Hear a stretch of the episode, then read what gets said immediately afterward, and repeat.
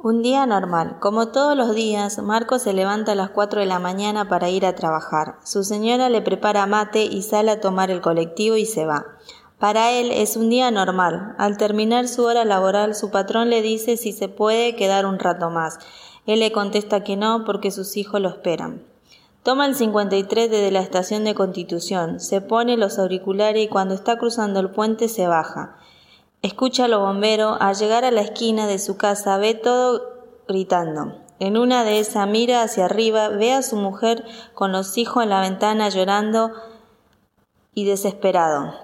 Marco, al ver el sufrimiento de su familia, se desespera para entrar, pero los bomberos no lo dejaban, porque había mucho humo negro y era peligroso.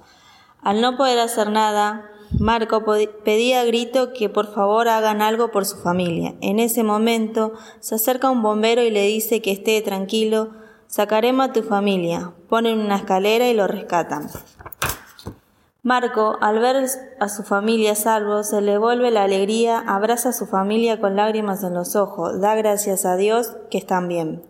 Pero no todo era bueno porque lo había perdido todo, se quedaron en la calle. Papi, ¿ahora qué vamos a hacer? No tenemos dónde dormir, le pregunta su hijo más chico angustiado.